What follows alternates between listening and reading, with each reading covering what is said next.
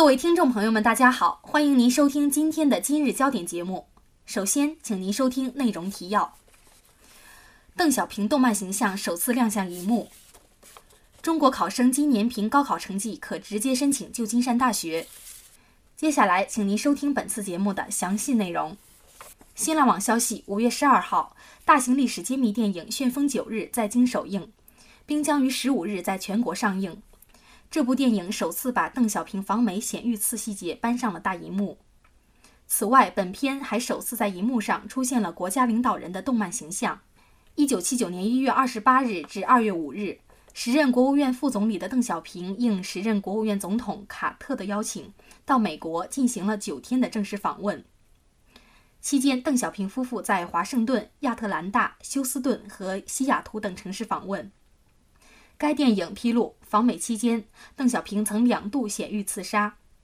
吕木子介绍，影片中使用邓小平的动漫形象足有十二段，既有法式、美式、日式动画风格，还有传统皮影风格。这个首次在电影中亮相的邓小平漫画形象得到了邓家的认可。片方还特别请邓小平的长女画家邓琳把关。片子送过去没多久，邓琳就专门打电话来表示同意。吕木子说：“本台记者李慧玲报道。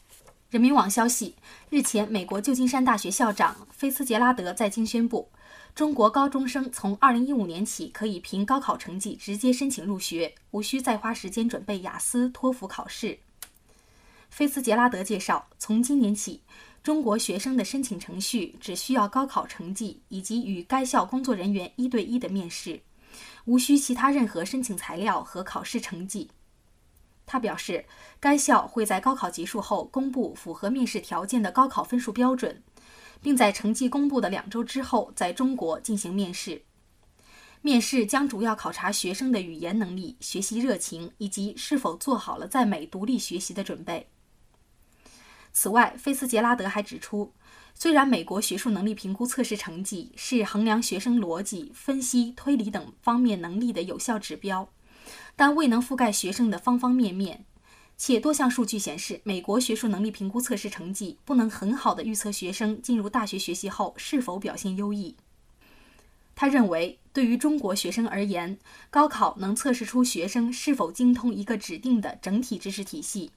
以及他们是否具备刻苦学习并坚持到底的品质。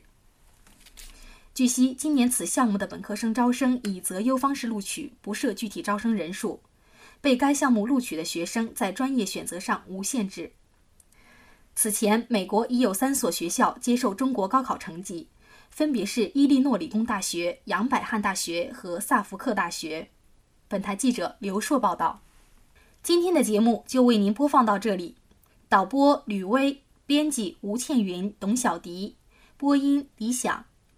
接下来欢迎您收听本台的其他节目。